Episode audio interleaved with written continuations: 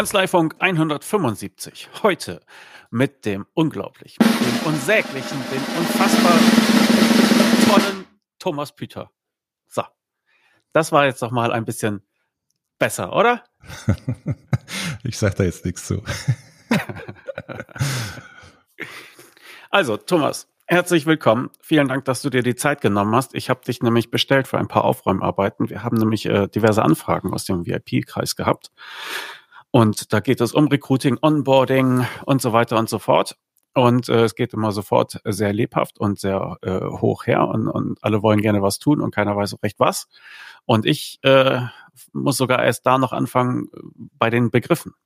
Weil das wird alles so kunterbunt durcheinander geschmissen, dass ich mir dachte, das kannst du uns doch mal ganz in Ruhe sortieren. Ich bin ja halb schlau von daher kann ich mir schon fast die Reihenfolge äh, dieser Begriffe, die ich gerne erklärt hätte, selber erklären. Also es geht um Recruiting, es geht um Onboarding und es geht um Einstellungsprozess. Also Recruiting, damit fängt's an sozusagen, ja. Wenn ich jemanden gefunden habe, dann kann ich den onboarden. Tja, der Einstellungsprozess, den würde ich auch unter, unter Onboarding sortieren. Aber ich will dir nicht vorgreifen. Du kannst mir mal diese drei Begriffe auseinanderklamüsern, bitte. Ja, ich, ich kann es mal versuchen.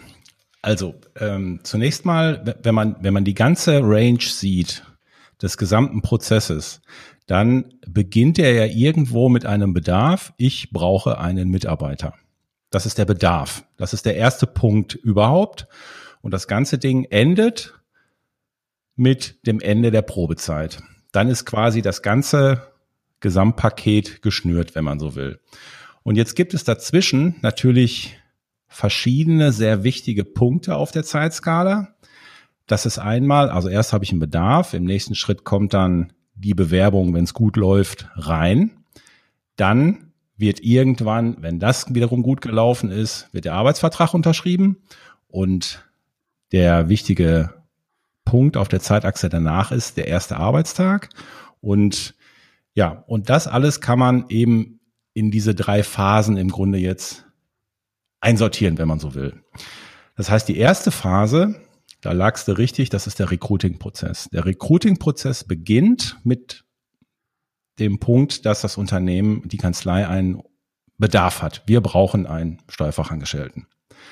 Das ist der Bedarf. So, jetzt geht der Recruiting-Prozess los und der geht bis zu dem Zeitpunkt, wo die Bewerbung reinkommt. Dann ist der Recruiting-Prozess als solcher beendet. Und dann beginnt der sogenannte Einstellungsprozess. Und dieser Einstellungsprozess geht also ab dem Punkt, Bewerbung kommt rein, bis zu dem Punkt, Arbeitsvertrag wird unterschrieben. Dann endet der Einstellungsprozess und dann beginnt der sehr wichtige Onboarding-Prozess. Der beginnt also mit auf der Zeitachse Arbeitsvertrag wird unterschrieben und der Onboarding-Prozess, das wissen viele nicht, der endet erst mit der Probezeit mit dem Ende der Probezeit, also ist auch der Onboarding-Prozess quasi beendet. Mhm, okay. Prozess klingt ja so geplant, aber die meisten haben da ja nichts geplant. Da gibt es keine Routinen, die abgespult werden. Und beim Thema Bedarf würde ich noch sagen, der ist äh, permanent. Also der ist inzwischen so, ja, dass die nicht sagen, Mensch, nächstes Jahr brauche ich auch mal jemanden, sondern äh, ist, eigentlich brauche ich seit drei Jahren mindestens zwei. Und einer ist schon wieder weg. Und jetzt brauche ich also drei. Ich brauche ständig, ja. Ja, genau, so erlebe ich es ja auch. Nur der Punkt ist, ähm, wir haben, wir dürfen uns, also der, der Fokus liegt immer auf dem Besorgen, auf dem Recruiting. Wir müssen gucken, dass sich jemand bei uns bewirbt. Was ich aber in den Kanzleien erlebe, ist, wenn sich dann einer bewirbt, sitzt dahinter kein schneller und sauberer und guter Prozess. Und auf diesem Weg verlieren wir wieder Leute. Das ist das eine. Und im Bereich des Onboardings müssen wir, ich gebe mal so drei, ich schmeiß mal so drei Zahlen in den Ring. Eine Zahl ist, 26 Prozent der Unternehmen haben Kündigungen zwischen Vertragsunterschrift und dem ersten Arbeitstag. Das muss da man sich mal überlegen. Da kann man schon kündigen, weil man ja, also beziehungsweise man könnte auch man könnte auch sagen, Mitarbeiter ist gar nicht erschienen zur Arbeit. Mhm. Aber immerhin sind es laut Untersuchung 26 Prozent der Unternehmen, die zwischen Vertragsunterschrift und dem ersten Arbeitstag Kündigungen haben oder Leute, die sich wieder anders überlegen, sagen wir es mal so. Zweite Zahl ist, 15 Prozent der Mitarbeiter denken bereits am ersten Tag schon wieder an Kündigung. Ist ja auch eine interessante Zahl, weil sie eben nicht richtig ongeboardet sind oder weil vorher was schiefgelaufen ist in der Kom Kommunikation. Und die dritte Zahl ist, 25 Prozent der Mitarbeiter kündigen von sich aus in der Probezeit. Hm. Während der Probezeit. Das heißt also, wenn ich nur den Fokus, und das waren jetzt drei Zahlen nur aus dem Onboarding-Prozess, das betrifft ja den reinen Onboarding-Prozess. Das heißt, viele machen sich oder unternehmen sehr viel Aktivitäten im Recruiting-Bereich, aber der Prozess, der dahinter liegt, ja, wenn der nicht funktioniert, dann habe ich vorne viel investiert, aber habe dann hinten im Grunde den Sack nicht zugemacht. Und das ist halt sehr schade. Und deswegen ist es mir wichtig, dass man in den Unternehmen, in den Kanzleien sich nicht nur mit dem Recruiting beschäftigt, sondern man muss den gesamten Prozess aus meiner Sicht von vorne bis hinten durchdenken. Und dann ist die Wahrscheinlichkeit, dass wenn ein Mitarbeiter Interesse hat, bei mir zu arbeiten, dass ich den auch sauber reinkriege in das Unternehmen, beziehungsweise dass ich dann auch richtig Leute finde. Okay, dann lass uns die drei Phasen doch mal durchgehen und vielleicht hast du ein, zwei Tipps, was man da richtig machen könnte oder besser machen könnte. Beim Recruiting. Hm? Ja. Mm, ja, ich möchte erstmal andersrum vorgehen. Ich möchte, vielleicht gehen wir nochmal auf das Thema Onboarding ein, weil das ähm, die wenigsten, weil im Recruiting-Bereich wird ja wird ja sehr viel an, angeboten. Also Richtung Headhunter und so weiter möchte ich gar nicht gehen. Aber ich komme gleich dazu. Ich möchte aber erstmal mit dem, wenn es geht, mit dem Onboarding-Prozess starten. Okay, fangen wir hinten an. Ähm, der Onboarding-Prozess ist deswegen, also wie, wie läuft das? Das heißt, der Arbeitsvertrag wird unterschrieben und ich muss mir ja jetzt überlegen, wie läuft das jetzt auf der Zeitachse? Was läuft jetzt auf der Zeitachse ab? Bis zu dem ersten Arbeitstag.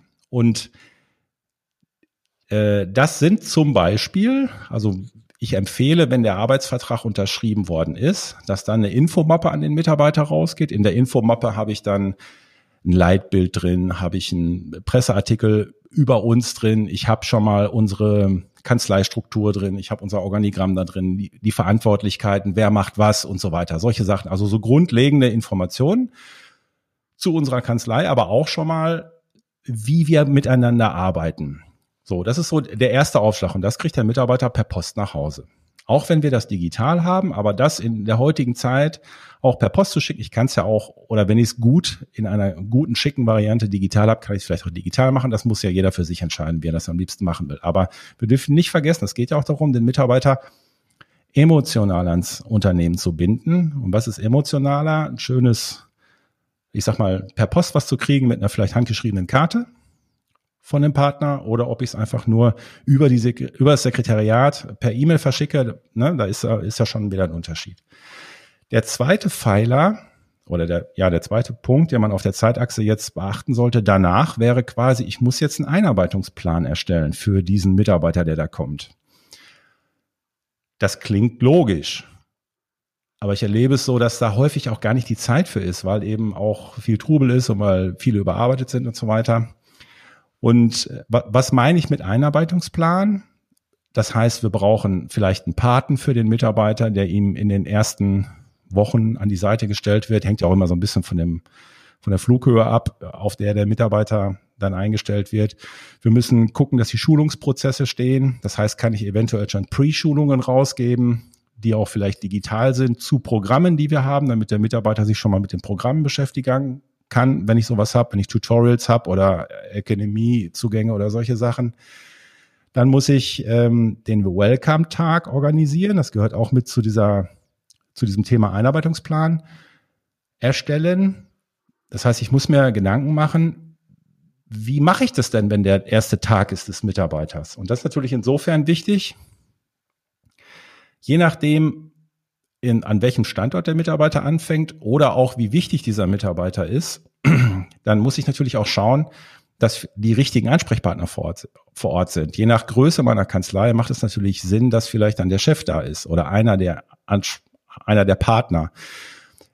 Wenn die nicht da sind an dem Tag, wo der Mitarbeiter kommt und vielleicht auch ein, zwei andere nicht da sind, die dann auch adäquat den Mitarbeiter an der Stelle wirklich im wahrsten Sinne des Wortes begrüßen können und an Bord nehmen können, ist es vielleicht sinnvoller, auch in, jetzt hier bei der Planung schon zu sagen, komm lieber drei Tage später, dann sind wir auch alle ready for you, als wenn er da so reinstolpert. Wenn keiner, weißt du, dann steht der neue Mitarbeiter da und sagt, ja, ich bin der Neue.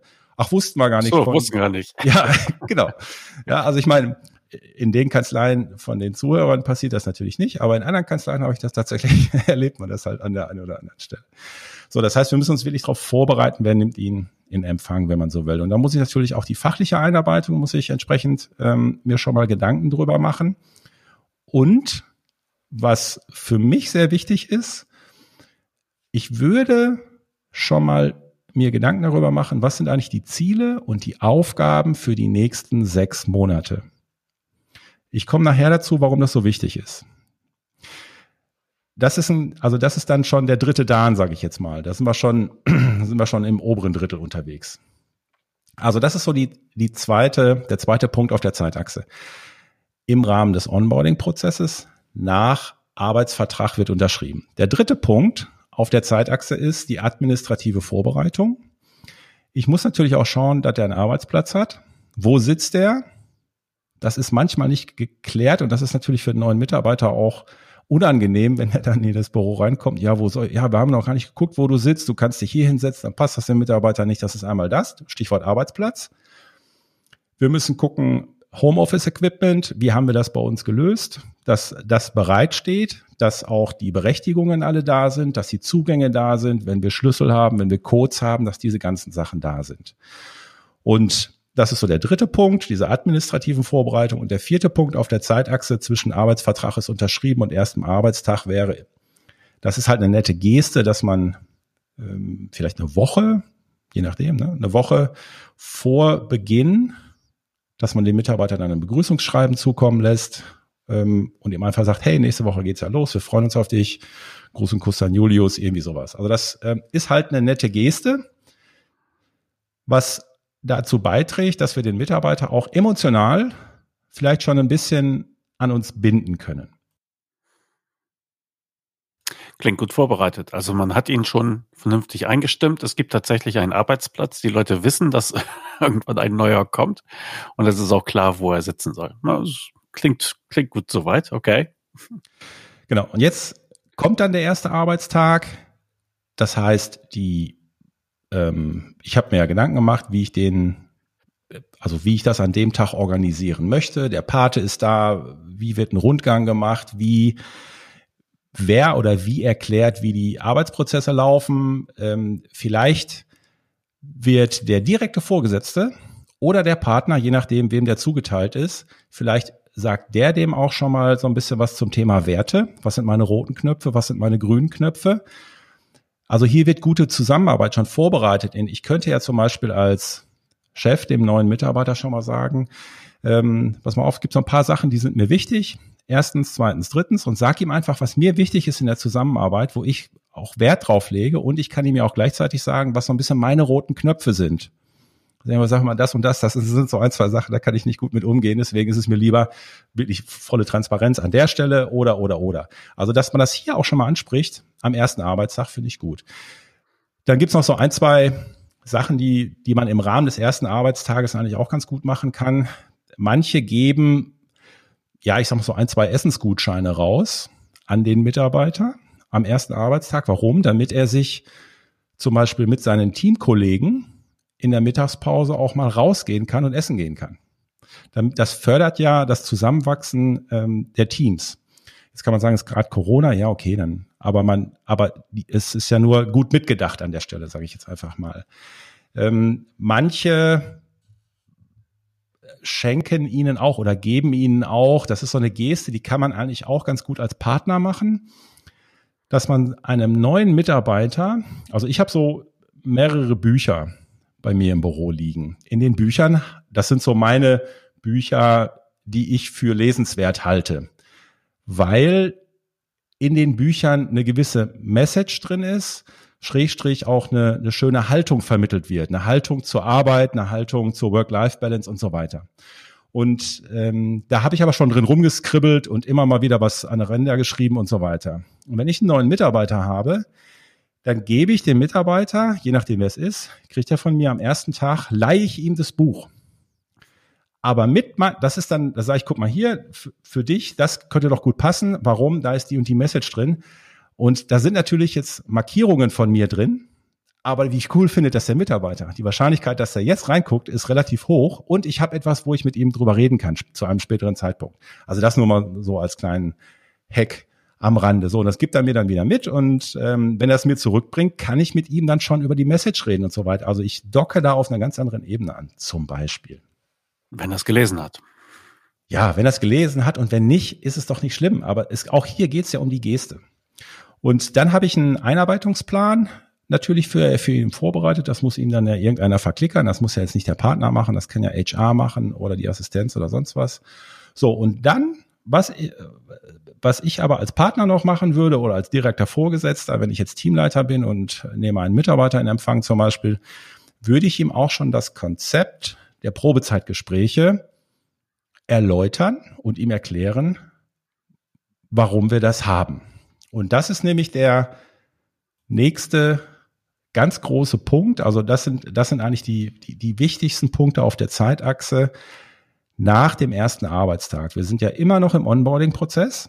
So, der Mitarbeiter hat jetzt angefangen, der hat seine erste Woche rum. Ich empfehle dann nach der ersten Woche freitags, wenn die eine Woche rum ist, dass er ein ganz kurzes Feedback-Gespräch kriegt. So, erste Woche ist rum, wie war es für dich? Also alles noch so ein bisschen höflich auf Distanz in Anführungsstrichen, aber dass man da schon mal, aber auch mit guten Fragen, da schon mal so ein bisschen den, den nicht einfach so rauslaufen lässt ähm, nach der ersten Woche, sondern sagt, so erste Woche ist rum. Also dass man das irgendwie so ein bisschen nett abschließt. Was wären denn da guten, was wären denn da guten, gute Fragen? Du kannst Fragen nehmen aus den, ähm, also man kann Fragen nehmen, die zum Beispiel in die Richtung gehen, gibt es irgendwas, was Sie sich anders gewünscht hätten in der ersten Woche? Mich würde mal interessieren, Mitarbeiter sind jetzt eine Woche bei uns. Vielleicht mal so, was waren so Ihre zwei, drei Punkte, die Sie sehr gut fanden im Rahmen der ersten Woche oder auch des Welcome Days? Und mich würde auch einmal interessieren, ob Sie vielleicht aus anderen Kanzleien oder aus Ihrer eigenen Erfahrung gesagt haben, das war jetzt nicht ganz so gut. Da müssen wir nochmal nachschärfen, weil wir natürlich auch wollen, dass unsere Prozesse immer besser werden.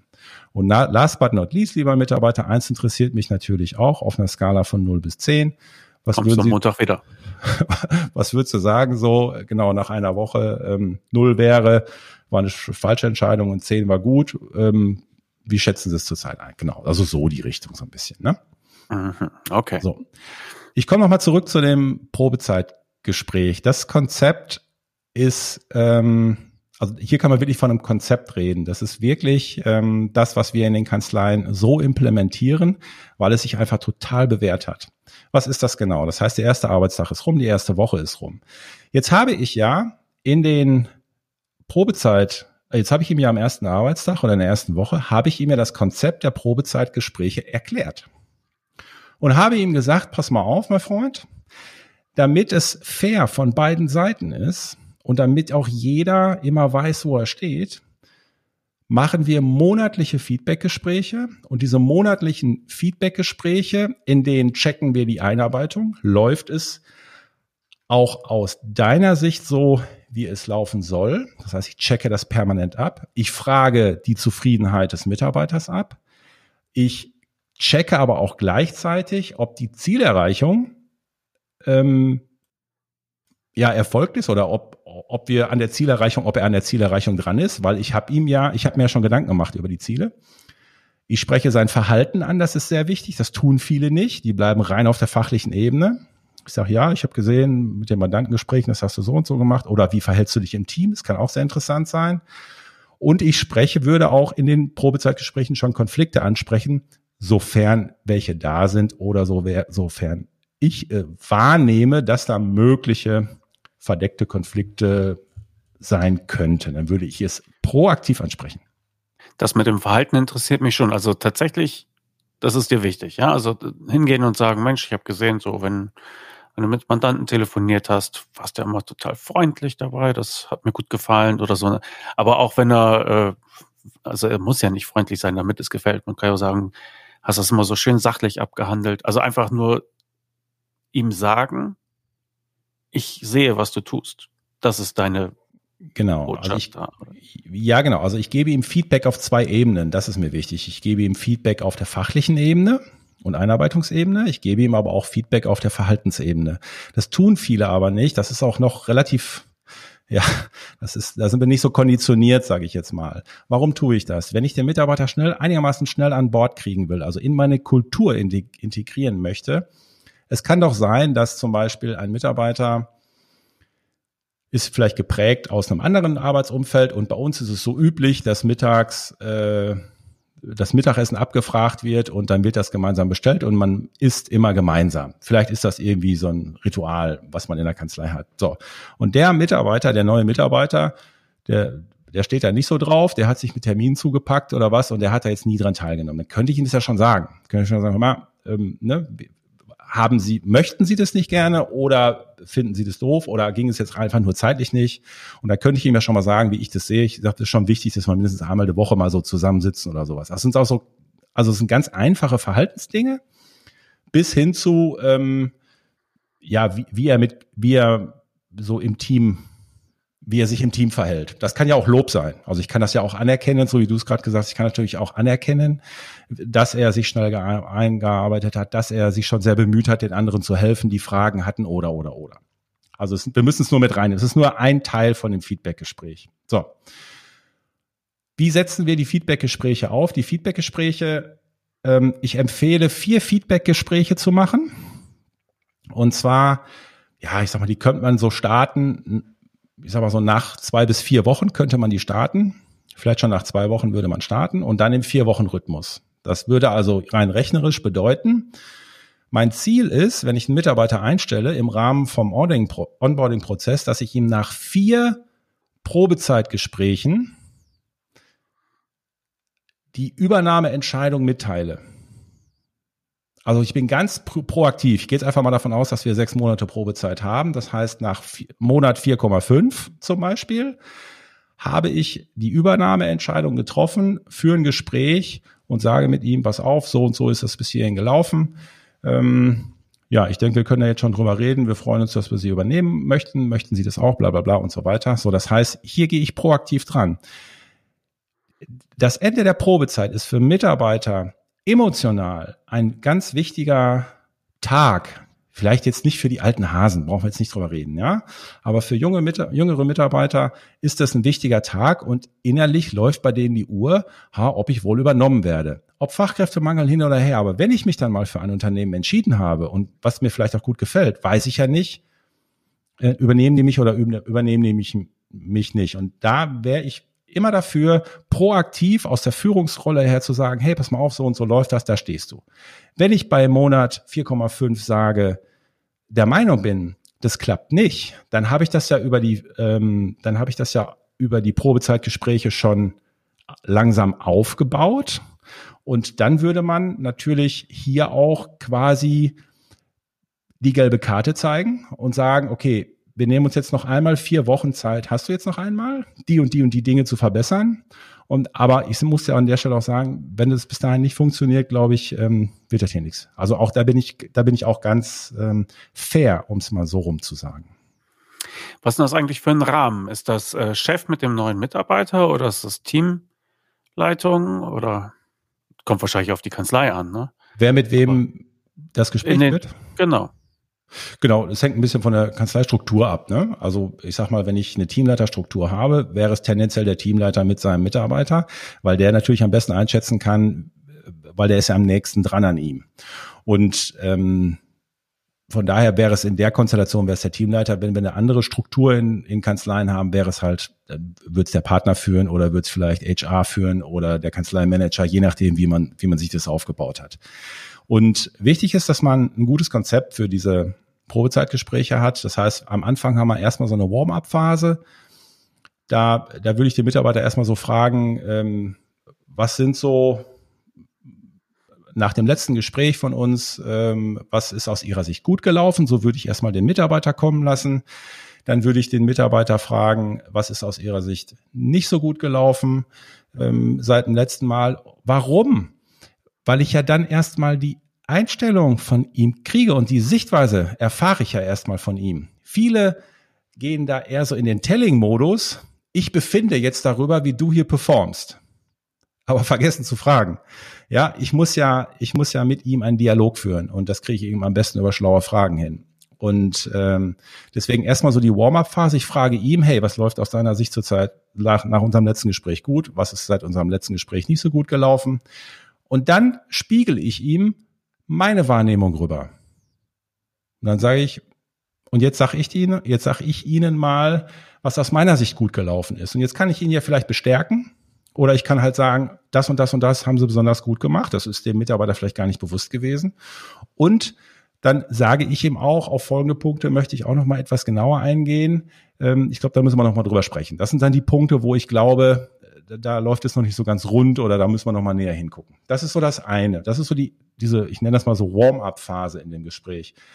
Dann gibt es äh, die zweite Phase, da gehe ich auf die Beziehungsebene ein, auf, so, auf das Thema Wohlfühlen.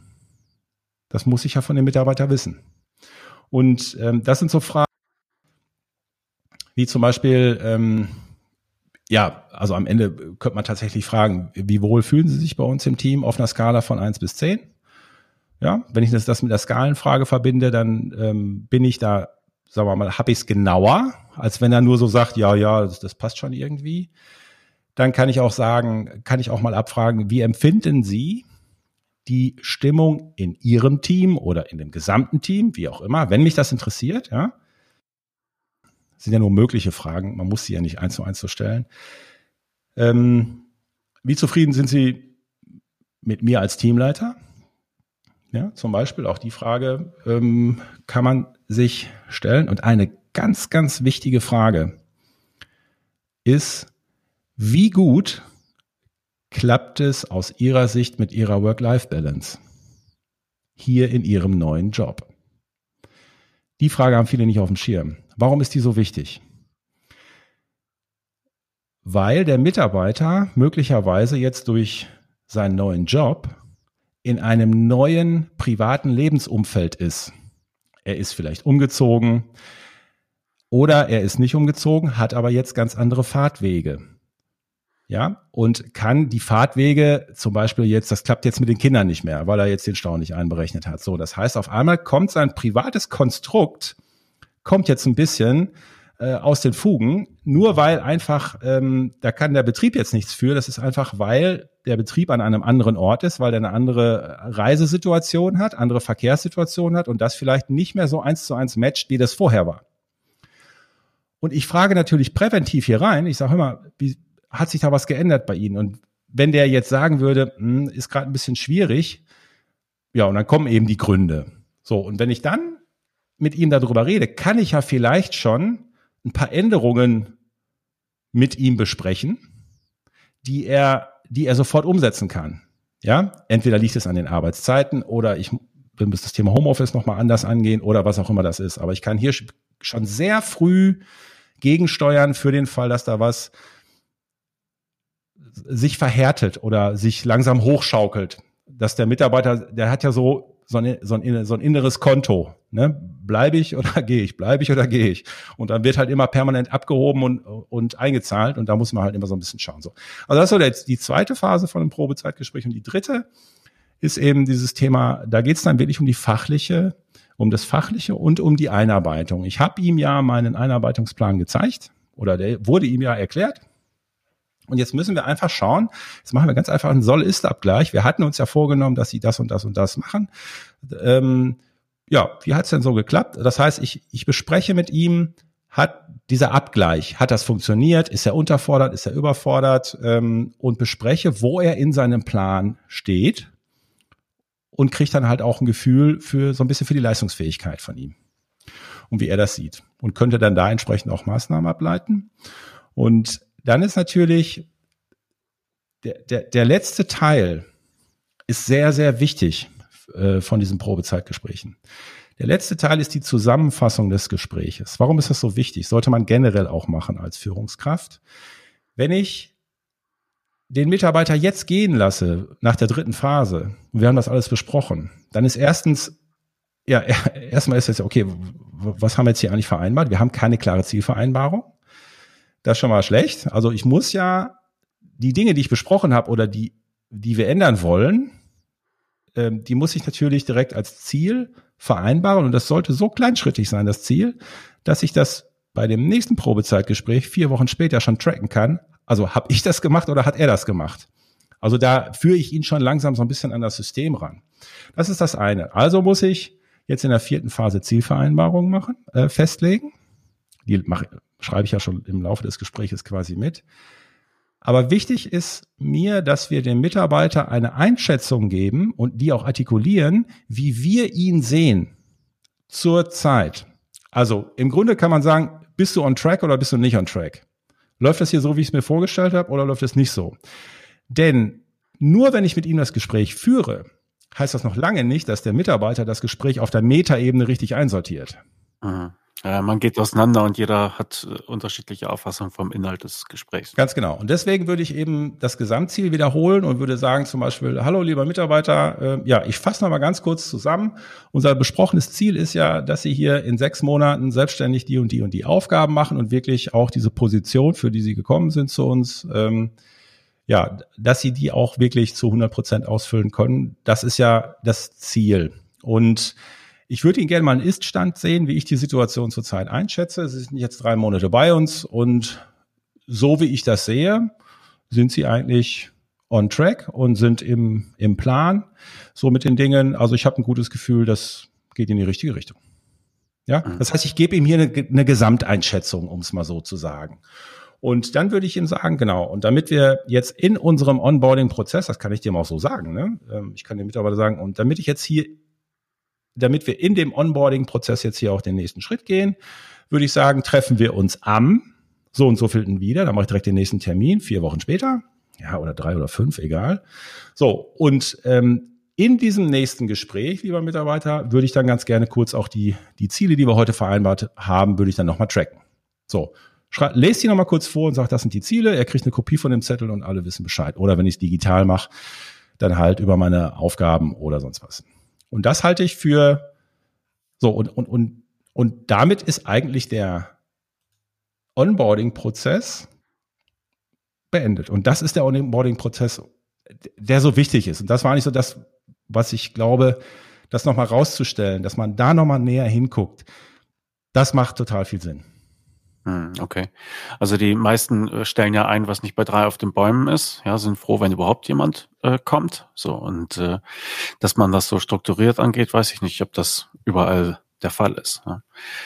Aber du willst auch noch mal, also den einen Punkt, den ich noch ganz interessant fand, war äh, dem Mitarbeiter sozusagen den Druck nehmen, indem man halt ja, was ich acht Wochen ungefähr vor dem Ende der Probezeit sagt, pass auf, da, da stehen, also gut, sowieso ankündigen durch die monatlichen Gespräche, ne? aber dass der wirklich zwei Monate mindestens vor Ende der Probezeit weiß, wird das hier gut oder äh, wird es nochmal knapp. Ne? Also dass man möglichst früh da die Luft rausnimmt aus diesem Drucktermin. Genau. Und wenn ich die Probezeitgespräche richtig führe, hat er ja schon pro Probezeitgespräch, hat er ja schon eine, eine, eine Gesamteinschätzung eh von mir bekommen. Also der merkt nach dem zweiten Gespräch, weiß ja schon, wo die Reise hingeht so im Groben. Oder beim dritten, das wird ja dann immer deutlicher. Und ich finde, das ist auch, ähm, das ist auch ein Akt der Fairness. Dass ich, ähm, also ich bin ihm gegenüber fair und transparent, aber auch dem Team gegenüber. Ähm, also das heißt, ich möchte auch, dass so damit umgegangen wird mit allen Mitarbeitern.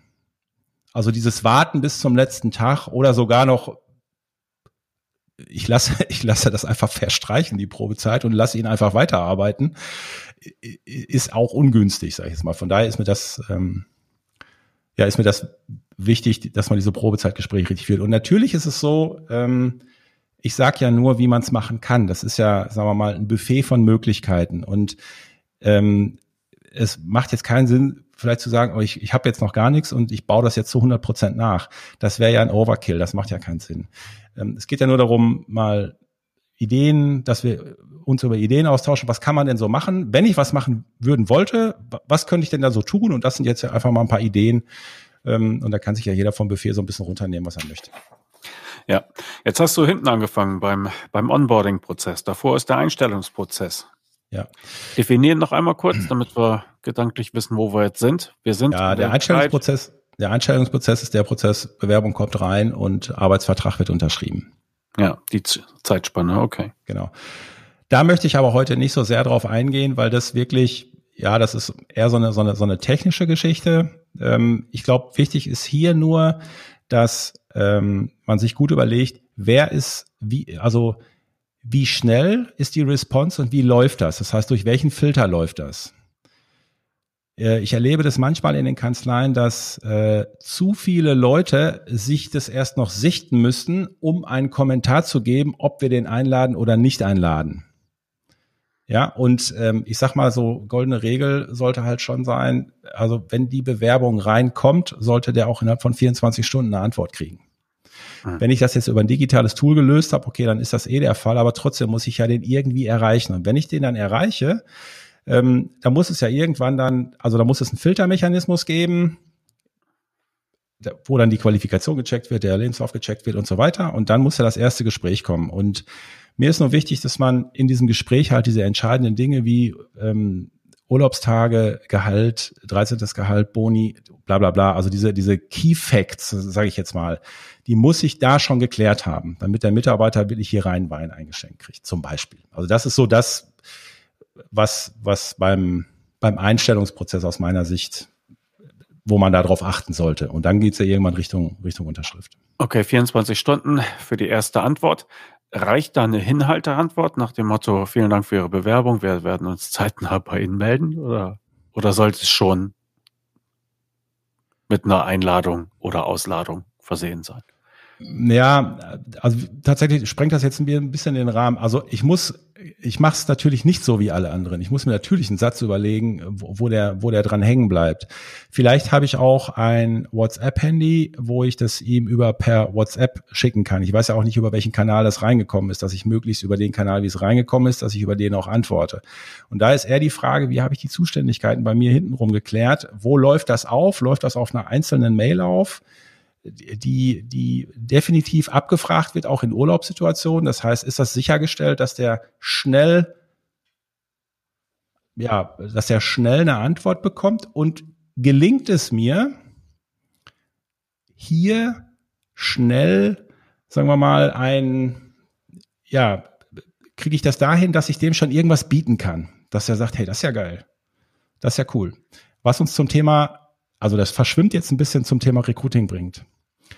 Und ich glaube, wenn sich ein Mitarbeiter, also das verschwimmt an der Stelle ein Stück, wenn sich ein Mitarbeiter doch für mich interessiert, oder ich sag mal, wenn er angebissen hat, wenn er mein, das, was ich ausgelegt habe, wenn er das gesehen hat, dann ist die Frage, wie geht's jetzt weiter? Und, und jetzt wird spannend. Und das heißt, für den ersten Eindruck gibt's halt keine zweite Chance. Entweder mache ich jetzt Punkte oder ich mache keine Punkte. Und wir müssen den Bewerber, glaube ich, schon ein bisschen überraschen in unserem Recruiting-Prozess. Wir müssen ihm vielleicht ein bisschen was bieten, was die anderen nicht bieten. Und wir wissen ja, ähm, die, die Studie ist ja eigentlich auch hinlänglich bekannt. Dennoch ähm, ist es immer wieder lustig. Ähm, also es gab ja Untersuchungen ähm, zum, aus dem Marketing zum Thema Aufmerksamkeitsspannen. Und im Jahr 2000 war so die durchschnittliche Aufmerksamkeitsspanne im Online-Marketing von einem potenziellen Käufer lag bei äh, zwölf Sekunden.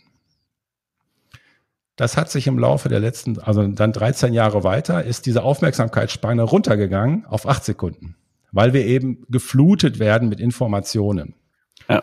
Und mit den acht Sekunden, das ist dann halt so immer der Gag, äh, der, der Goldfisch hat neun Sekunden, das heißt, wir haben uns schon hinter den Goldfisch bewegt. Also das wird dann immer so in diesem Zusammenhang gesagt. So. Ja.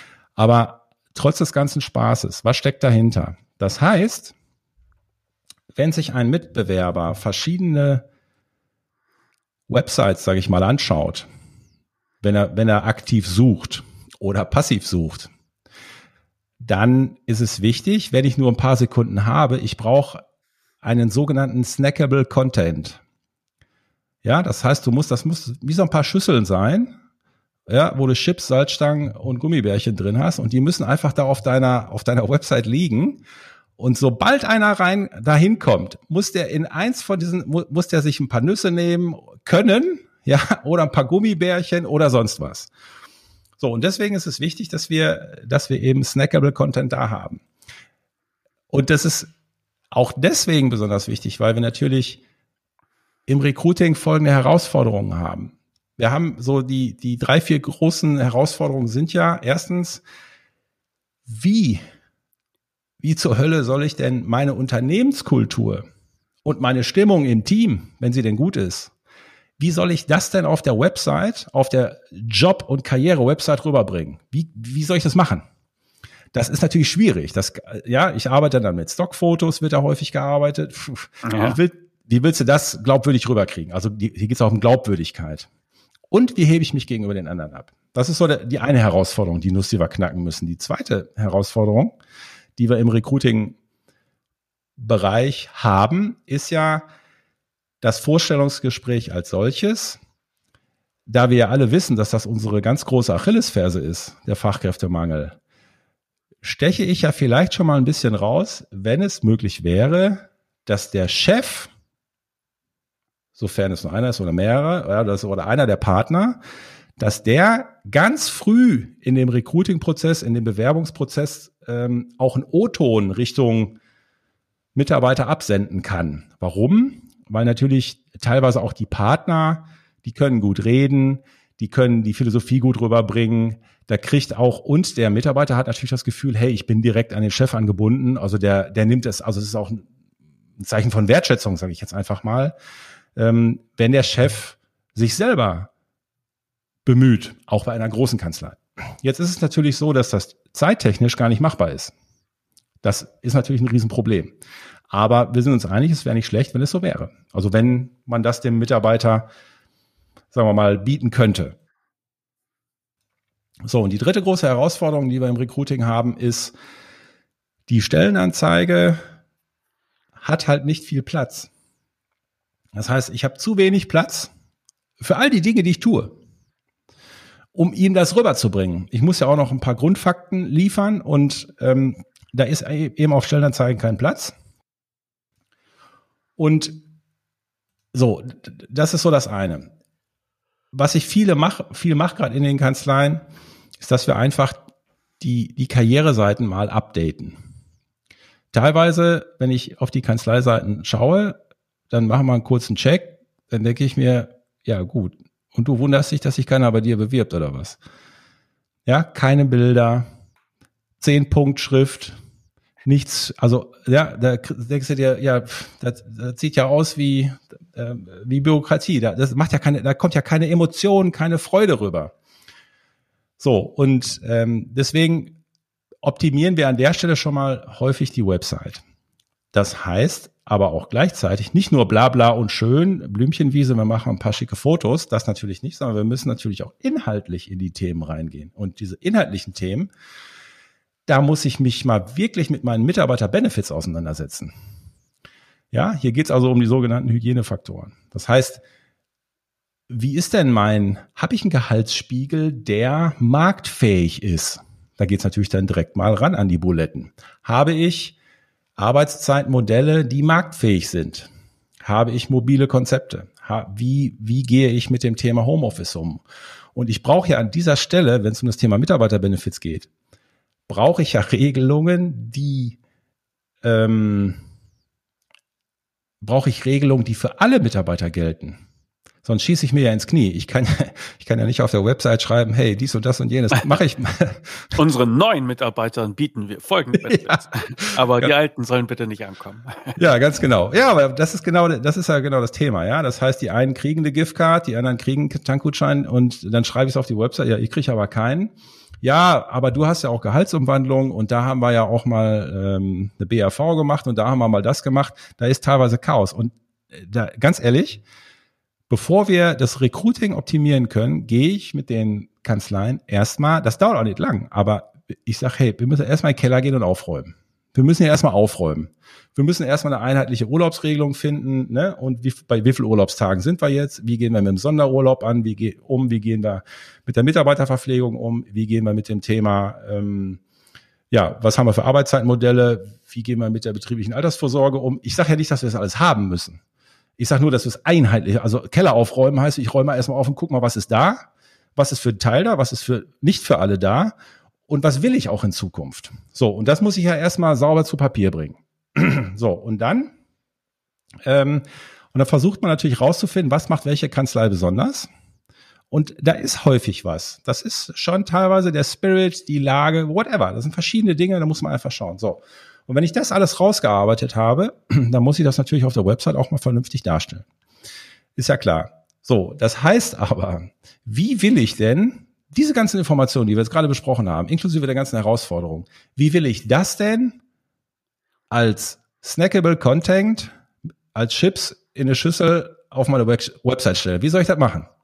Dann ist natürlich schwierig, es sei denn, und jetzt äh, kommt die Lösung, es sei denn, ich habe einen Recruiting-Podcast auf meiner Website, den ich über einen QR-Code, und das ist nämlich dann der snackable Content, das heißt, der macht, also QR-Codes sind ja mittlerweile, kennt man ja. Das heißt, ich habe eine Solo-Folge von meinem Unternehmen, eine Solo, eine Solo-Podcast-Folge habe ich auf meinem Unternehmen. Ich gehe kurz mit dem Handy drauf und jetzt höre ich mir den Chef an. Und zwar im Interviewstil. Der Chef erzählt nicht über die grüne Blümchenwiese, wie toll sein Unternehmen ist und dass er der Tollste ist. Das machen wir natürlich genau gerade nicht, sondern wir versuchen das wirklich sportlich im Radio ähm, Sendungsformat produzieren wir die Dinge. Also wir produzieren die ja, diese Recruiting-Podcasts. Und ähm, da holen wir den potenziellen Bewerber ab. Wir wissen ja auch, dass Recruiting oder diese Search-Situationen, wo sich Mitarbeiter bewerben, das ist ja nicht, wenn die in Ruhe am Tisch sitzen. Ja, das ist ja, wenn die irgendwie gerade unterwegs sind. Ähm, und wenn die dann mobil zum Beispiel auf diese, auf die Podcast-Folge klicken, dann hören die sich das an. Und dann hast du O-Ton den Chef im Ohr. Dann denkst okay. Und dann kriegst du mit, wie sieht's denn mit der Kultur aus? Dann kriegst du mit, ah, so tickt der Chef bei denen. Und natürlich packen wir in diese, in diese Podcast-Folge, packen wir natürlich auch die Mitarbeiter-Benefits rein. Aber halt nicht blöd. Das musst halt da, das muss halt gut gemacht werden mit einem, mit einem Interviewstil, sage ich jetzt mal, der authentisch zu der jeweiligen Kanzlei passt. Ja, und manche sagen, ey, ich will damit nichts zu tun haben, ich kann auch nicht reden, sagen die Partner. Aber die sagen, hey, ich habe einen Mitarbeiter, lass den doch reden, das ist authentisch. So, und ähm, dann, dann, da kommt teilweise ganz wirklich, wirklich sehr authentische, lustige Sachen raus, wo du aber sagst, hey, das ist schon cool, muss man sagen. Und andere sagen, nee, ähm, ich möchte das schon gerne selber machen als Partner, um auch da mir die wichtigen Punkte rüberzubringen. Aber entscheidend ist natürlich, dass man ein gutes Skript bastelt und das, ja, sagen wir mal, so rüberbringt, dass es wirklich, dass es authentisch ist, aber man trotzdem die wichtigen Dinge quasi platziert, die, ja, die unsere Kanzlei ausmachen und, und wo die Gründe klar sind. Ah, das ist der Grund, warum ich, warum ich in der Kanzlei arbeiten soll. Das vermarktest du. Wenn ich das haben will, was muss ich denn da vorbereiten? Äh, das ist das Gute, äh, gar nichts. Okay. Das heißt, also, ich kann einfach so angestratzt kommen bei dir und dann werde genau. ich interviewt. Wenn ich deine Worte nehme, du kannst einfach so angestratzt kommen, mir einfach kurz eine Mail schreiben äh, und wir ähm, ich mache dann meistens erstmal einen kurzen Zoom-Termin, gilt auch jetzt für die Hörer als Angebot kostenlosen kurzen Zoom-Termin, um einfach mal zu checken, wie ist die Lage. Ich gucke dann gemeinsam mal mit denen auf die Website drauf. Wir checken mal ganz kurz, wie ist denn die Marktfähigkeit der Präsenz, also in Bezug auf äh, Karriere und Jobs und so weiter. Und dann kriegt man schon im Gespräch ganz gut raus, passt das ähm, und wie machen wir das? Und dann ist es eigentlich so, dass wir, ähm, wir haben einen Online-Kurs dazu ähm, und dann, also der Prozess ist, äh, es gibt verschiedene ähm, ähm, es gibt einen Online-Kurs, der ist aber nicht super lang, der ist aber gut strukturiert. Und, und wir weisen, in diesem Online-Kurs weise ich nochmal auf alle Punkte hin, die wichtig sind, besonders auch in Bezug auf die interne Kommunikation.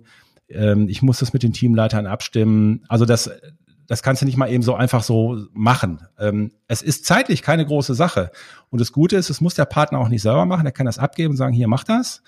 Und wir sorgen ja dafür, dass da, dass das hinterher eine gute Qualität ist. Wir haben also professionelle Radiomoderatoren ähm, im Team, mit denen wir das dann machen. Und das heißt, du machst gar nicht das Interview, sondern das macht eine Moderatorin. Vom in Fach. seltenen Fällen mache ich's, mache ich's, aber das ist eher die Ausnahme. Ähm, die Regel ist, ähm, die Regel ist einfach, eigentlich ist mit einer professionellen Radiomoderatorin zu machen äh, und und nicht mit mir. So, und dann, dann wird das Ding produziert. Das machen wir online über Zoom. Dann wird es aufgezeichnet, so wie wir das jetzt hier auch machen quasi. Dann wird es aufgezeichnet und dann kriegt das Unternehmen da ein Audio-File und das wird dann auf die Website gestellt und ähm, äh, und im, dann kann das halt überall im Recruiting eingesetzt werden. Hm, okay. Jetzt habe ich, also gut, jetzt habe ich da was, was ich auf meine Internetseite stellen kann, was ich halt vorher nicht hatte. Schön, okay. Ich kann da drin auch ausführlich über meine Kanzlei erklären. Okay. Und ich kann mich wahrscheinlich auch in 45 Minuten nicht so verstellen, dass wenn ich tatsächlich ein Drachen bin, dass das da nicht ja auch irgendwie rauskommt. Ja, also es ist auch irgendwo ein kleiner Vorgeschmack darauf, wie ich so bin. Ne? Gut, okay, jetzt habe ich es auf meiner Internetseite. Wie stelle ich denn sicher, dass das die richtigen Leute erreicht? Also wenn es schon online ist, dann spricht man ja immer davon, dass man das sich das genau zielgruppenmäßig zuschneiden und auch ausliefern kann. Wie ist das denn bei dem Podcast? Wie stelle ich sicher, dass das die richtigen erreicht?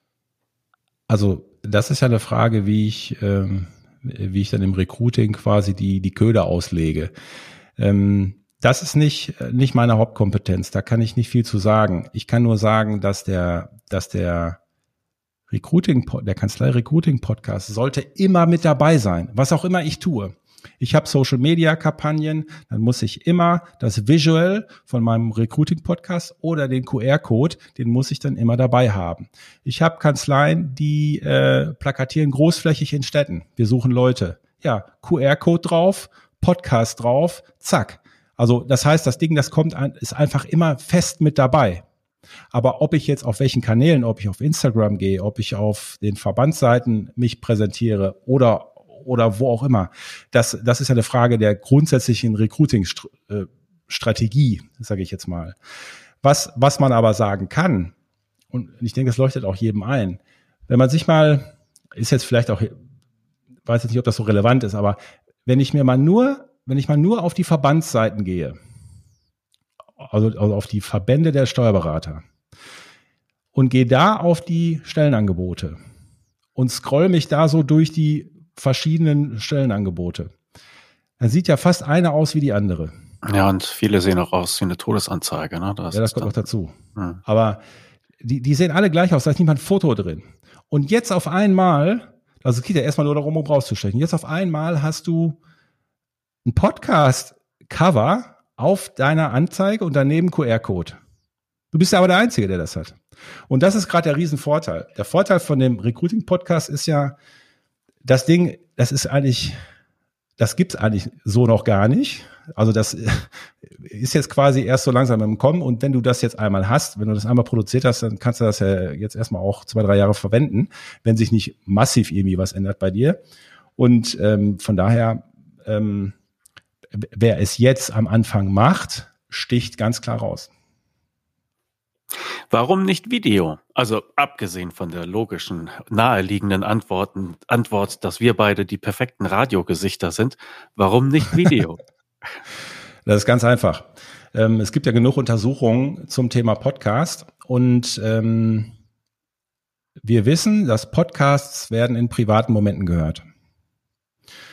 Beim Kochen, beim Putzen, wenn ich im Garten bin, wenn ich Sport mache. Und wenn du Video hast, brauchst du die komplette Aufmerksamkeit von dem Bewerber und die kriegst du nicht.